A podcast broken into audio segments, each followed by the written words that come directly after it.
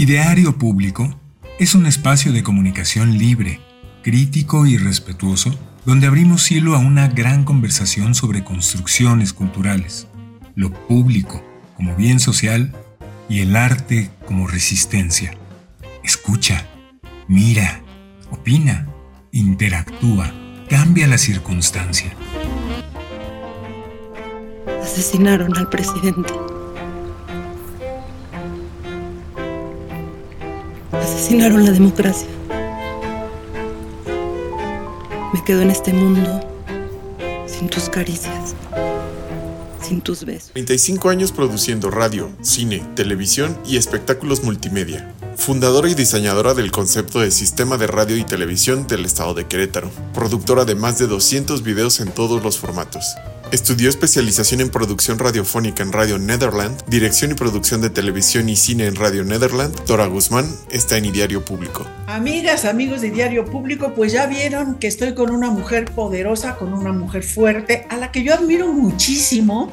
Ella es Dora Guzmán Treviño y vamos a hablar de todo lo que ha aportado a este país, a las mujeres, a los niños, a los medios públicos ella tiene mucho que contarnos y yo estoy, pero fascinada de que estés aquí, Dora. Bienvenida a este diario. Pues, pues muchas gracias y yo fascinada de estar contigo en, en otra aventura audiovisual después de tantas que hemos corrido juntas. Yo encantada de estar aquí contigo. Dora, pues yo quiero empezar por lo más reciente, por la última noticia que tenemos de lo que has hecho en tu trabajo que es nada más y nada menos que la vida de Sara Pérez Romero, que otros en mucho tiempo, hasta antes de que tú hicieras esta maravillosa película de la que nos vas a platicar, pues la conocían como la esposa de Madero. Pero resulta que Sara es mucho más que eso y tú eres una mujer inteligente que le gusta visibilizar esa parte de las mujeres, que tenemos un trabajo arduo, fuerte, comprometido, pero que a veces no se ve. Pero platiquemos de eso. ¿Por qué Sara Pérez Romero? ¿Por qué haces tu película con este personaje?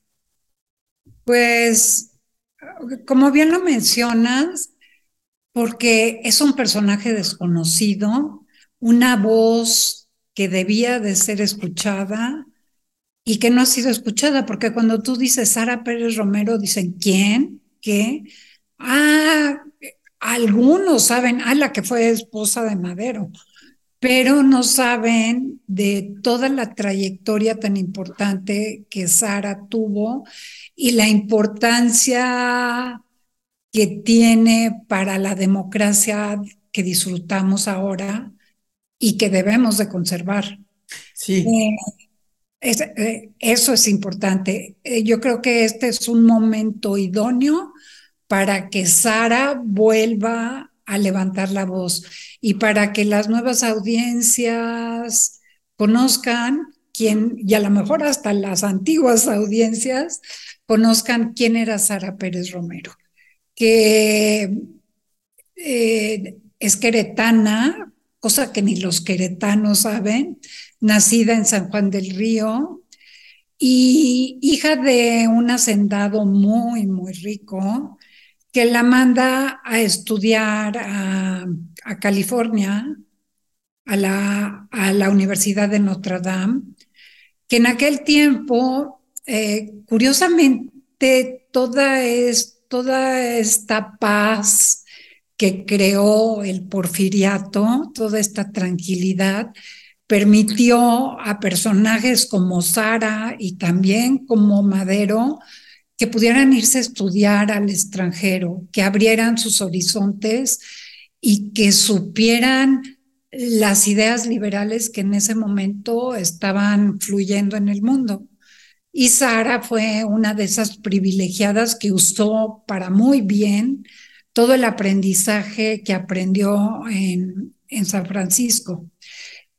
Fue ahí donde conoció a las hermanas de Francisco y Madero, y le presentaron a su hermano y, la historia que ya conocemos, se casaron, pero lo importante es que ella ya tenía una formación muy influenciada por Lincoln, muy influenciada por la democracia norteamericana, que si algo tiene, bueno, tiene muchas cosas buenas. Una de ellas es, yo creo que uno de sus mejores presidentes, Lincoln, y su espíritu liberal. Entonces fue ella ahí donde descubrió este pensamiento y, quiso regresar a México, a la hacienda donde había vivido, Arroyo Zarco, que ella desde niña, ella convivía con los niños de la hacienda, con los hijos de los peones, con los peones, y siempre tuvo este sentimiento de, de que todos somos iguales y, y que había que luchar por eso al, unirse con, al conocer a Madero, no solamente fue un enamoramiento físico, sino fue una coincidencia de, de pensamientos liberales que, en los cuales se compenetraron uno, uno con el otro. Y yo no sé si sea como en una entrevista dijo recientemente Ofelia Medina que le preguntaba un, un periodista. Entonces Sara siempre iba al lado de Madero y, le contesta a Ofelia, ¿qué va? Nada de que al lado, adelante. Pues mira, yo sé que tú sabes lo que haces porque eres una mujer de muchos arrestos y de mucha visión. Seguramente, y estoy de acuerdo contigo en que este es el momento preciso para defender la democracia, para entenderla y para saber quién trabajó por ella y cómo debemos seguir trabajando por la democracia, porque Sara Pérez Romero no era una mujer convencional. Dice Aurelio de los Reyes que ella abandonó el ovillo y el hilo y el trapeador y, y la escoba. No era una mujer convencional y mucho más destacado por los años en que esto ocurría aún todavía tenemos mujeres que no lo abandonan, ¿no? Y necesitamos mujeres muy activas, por eso digo que tú sabes lo que hiciste con esta película, que tuve el privilegio de ver en la presentación allá en Querétaro, y sí vi a una Sara que yo no conocía y, comentando con todos, no conocíamos a esta Sara que tú nos has presentado en el siglo XXI, en 2023, que me encanta conocerla, porque sé que dentro de nosotros hay muchas aras. Así es, y esta película va dirigida precisamente a todas las aras que existimos, como tú, como yo, pero a las potenciales aras también, como, como mi asistente, como, como mi hija, hija, amigas, la tuya, sobrina, un equipo de producción con el que trabajé, que en un 80% era de mujeres y que ni siquiera se lo están cuestionando, ya nacieron libres, ya están trabajando, ya desarrollan sus propios proyectos y es momento de que sepan de que hubo un momento en que las cosas no eran tan fáciles, pero que sin embargo se dieron casos como como lo de Sara, ¿no? Que a, que a pesar de las adversidades de su tiempo, pudo levantar la voz y pudo, y, y pudo hacerse, yo eh, creo que Ofelia exagera un, un poco al decir que adelante, ¿no? Pero sí creo que hicieron buen equipo, sí creo que hicieron buen equipo como como yo he hecho buen equipo con mi productor, asociado con mi editor. Entonces, hay un momento en que los intereses ya de hombres y mujeres van de la mano, ¿no? Y ese, y ese es el caso de, de Sara, que era activamente política, creó la cruz, la, bueno, no la creó, fortaleció la Cruz Blanca que estaba destinada a, a cuidar o atender a los revolucionarios, cosa que no hacía la Cruz Roja. Atendía heridos de guerra, pero no a los, a los revolucionarios. Sin embargo, Sara luchó mucho por esta causa y también fue parte de, eh, de del partido antireeleccionista que, eh, que, que, ya tenía muchísimos años eh, Porfirio Díaz en el poder. Había un activismo importante en ella, efectivamente. Efectivamente hizo muchas cosas también con las hermanas Cerdán. Así es. Que son, eh, ejemplo, que seguro vas a hacer algo. O ya lo hiciste, Sara.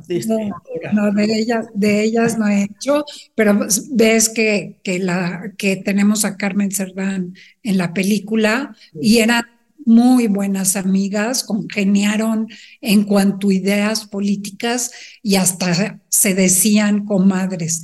Tanto así que al triunfo de Madero, eh, Carmen Cerdán fue a recibirlos al tren con ramo de flores para Sara y arengó nombrándola como líder de, de la democracia que se acababa de instaurar en el país.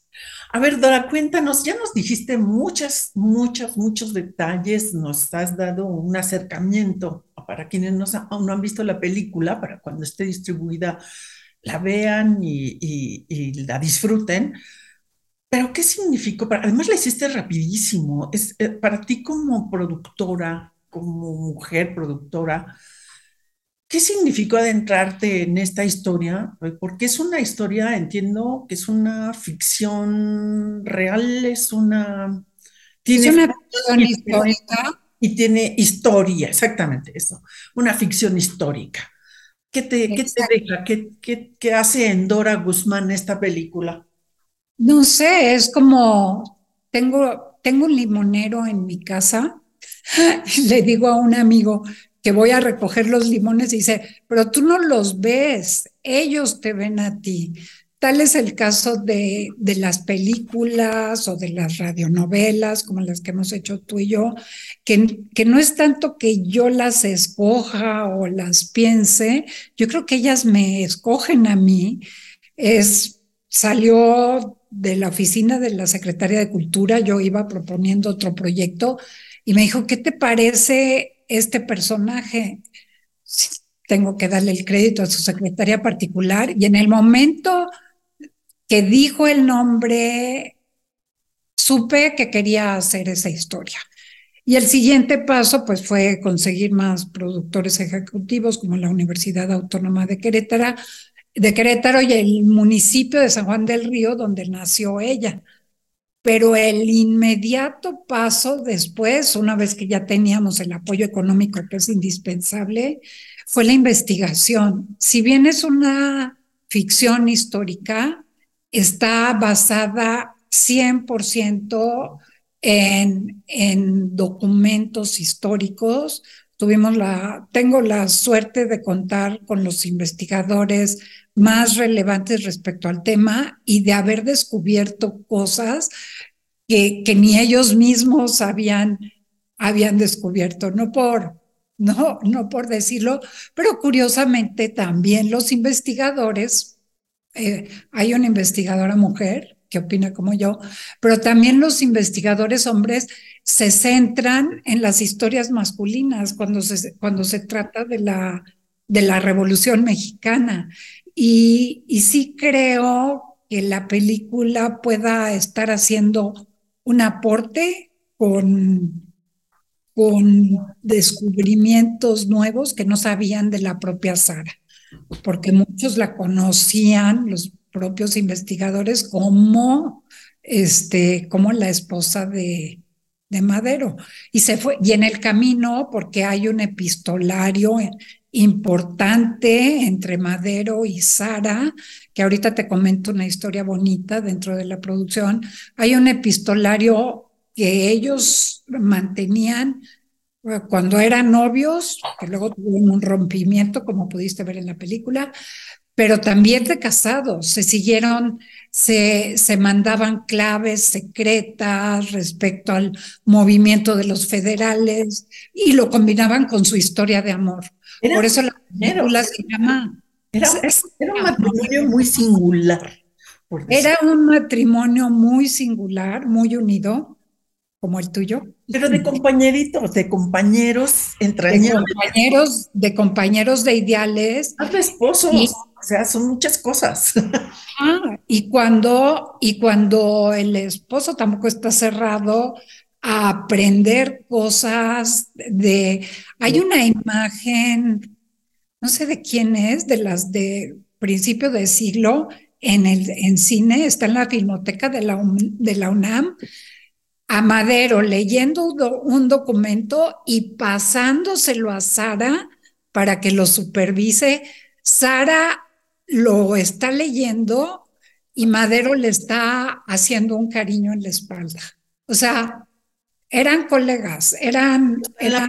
La cuéntanos esa historia de la producción que nos... Ah, pues lo bonito de la historia de la producción es que, digo, yo orgullosísima de todos mis actores, como tú pudiste ver, es un gran casting, todos, todos encajan perfecto en el personaje, pero respecto a los dos protagonistas de la historia, que son Sara y Madero, son tan profesionales que cuando se conocieron, se empezaron a escribir cartas como si fueran Sara y Madero. No se hicieron novios, pero son muy buenos amigos, pero sí hicieron este juego epistolar como si fueran la mismísima Sara y, y Madero. Y un día María Menéndez, que es la actriz, y Javi Bauserman, el actor, eh, un día le dijo María, y yo lo creo igual que ella, es que tú eres Madero. Y cuando conoces a Javi, que no sé si tuviste oportunidad de platicar con él. sí, sí, platiqué con él y con Lía.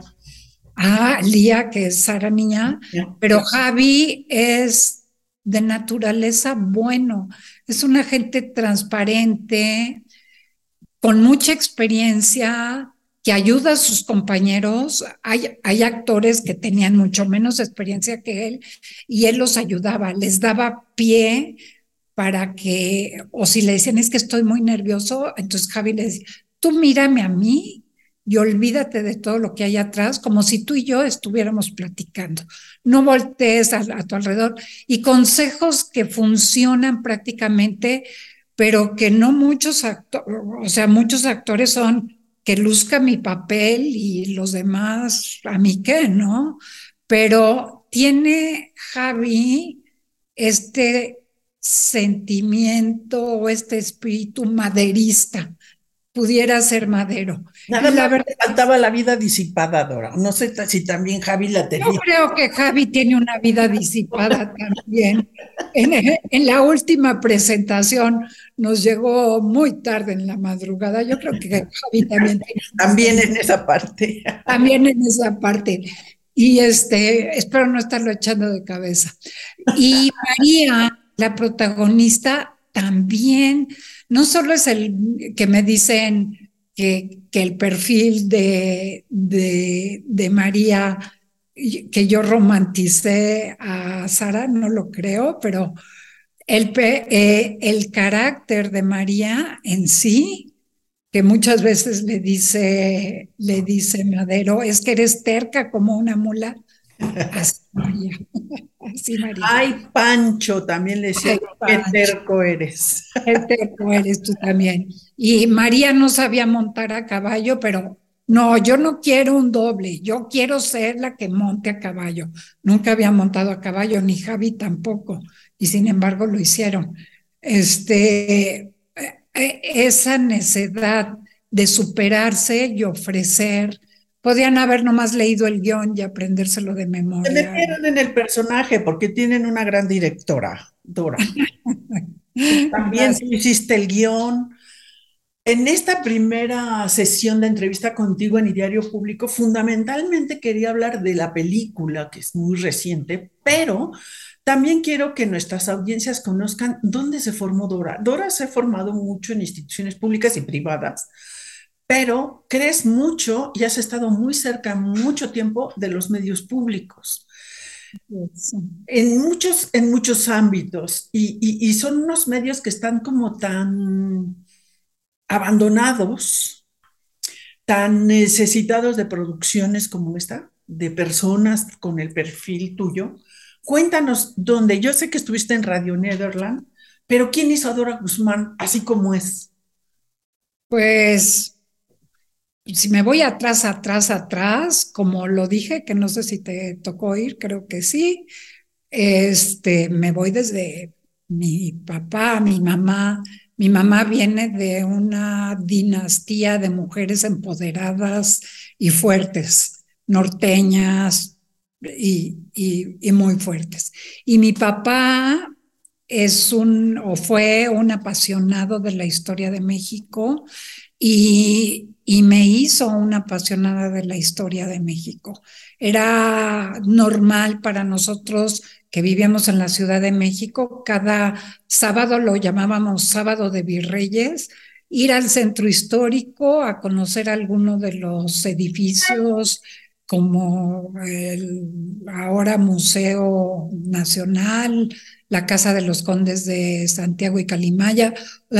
siempre tenía él un, ah, un objetivo que enseñarnos y nos enseñó a amar la historia, siempre tenía un libro de historia en la mano. Yo creo que desde ahí nos vamos. Y luego soy una revoltura de escuelas públicas y privadas, las más caras de México y también las públicas más renombradas, como la Prepa 4, la Secundaria 38 y el Queen Mary y el Margarita de Escocia. Y más tarde, este, también estudié psicología, antropología, no terminé esas carreras y la que me acabó fascinando fue comunicación.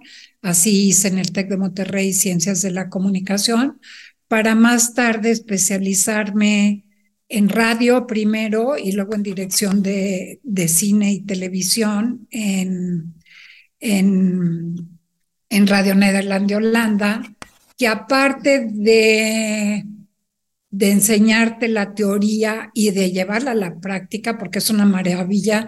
Mi primer cortometraje lo hice en, Holanda con todo el apoyo de, de, la dirección, escogiendo los mejores actores, a, a ir a estudios, como estudié en Hilversum, que es como el Hollywood de Holanda, era ir a las grandes eh, galerías que tienen de arte y escoger. Empecé haciendo el almohadón de plumas de Horacio Quiroga, pero aparte de contar con todo ese apoyo y haber sido becada por cuatro veces por Radio Nederland, sí influyeron en la ideología universal que tienen, donde estás becada por las características que tengas, pero te comprometes a ser un semillero de futuras generaciones.